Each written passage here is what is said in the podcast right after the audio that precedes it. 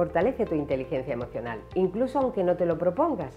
Pero si te lo propones y tienes en cuenta algunas pocas indicaciones que te voy a dar en un minuto, los efectos en tu crecimiento personal serán mucho mayores. Por eso te voy a sugerir algo especialmente ahora en verano. Si puedes, viaja, con todas las precauciones sanitarias, claro, pero viaja, porque no hace falta que sea un viaje largo o lejos, puedes viajar incluso en tu propia ciudad. Todos los viajes son motores de tu fortaleza emocional, sobre todo si te lo propones. Hay muchos estudios que demuestran que viajar expande tu mente, literalmente, y cambian tu personalidad, más cuanto más diferentes sean las experiencias de tu viaje. Así que aquí te propongo algunas claves a tener en cuenta para, además de disfrutar y desconectar, generar espacios para tu crecimiento viajando. E insisto, ya sea tu viaje a un barrio de tu ciudad o a cualquier otro confín de la Tierra. La primera, habla con gente que no conoces. Aprovecha que estás en otro sitio para entablar conversaciones espontáneas. ¿Qué tal se vive aquí? ¿Qué es lo que no puedo irme sin probar o ver? ¿Cuál es la historia de este sitio? A la mayoría de las personas les gusta compartir el lugar donde viven y responder a preguntas bien intencionadas.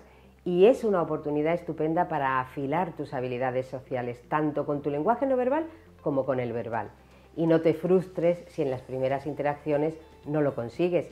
Fíjate en lo que haces y los resultados que obtienes y sigue practicando. Segunda, busca hacer algo nuevo cada día. Es fácil, por ejemplo, con la gastronomía o con experiencias de ocio propias del sitio que visitas. Investiga en blogs y en guías de turismo, incluso del lugar donde vives. Te sorprendería la de cosas que posiblemente no has hecho y sí hacen quienes visitan tu ciudad. Pero no dejes esta experiencia al azar. Busca y programa. Las nuevas experiencias te ayudan a entrenar tu flexibilidad y tu resistencia natural al cambio, te hacen más tolerante y más hábil para resolver situaciones inesperadas. Empieza por experiencias que no te supongan demasiado reto y sigue con otras más intensas. Tercera, dedícate momentos en soledad, aunque sean breves. Incluso en viajes en grupo puedes encontrar algún momento para experimentar las cosas desde la individualidad un paseo a la deriva con desayuno en una plaza cualquiera, una visita turística solo contigo.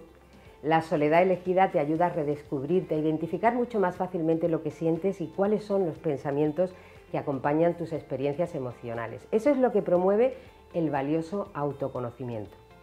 Y cuarta, escribe tus experiencias y compártelas. Afianza escribiendo tus aprendizajes, esos que expanden tu mente y amplían tu visión, y busca en otras personas el fijador natural de tus emociones.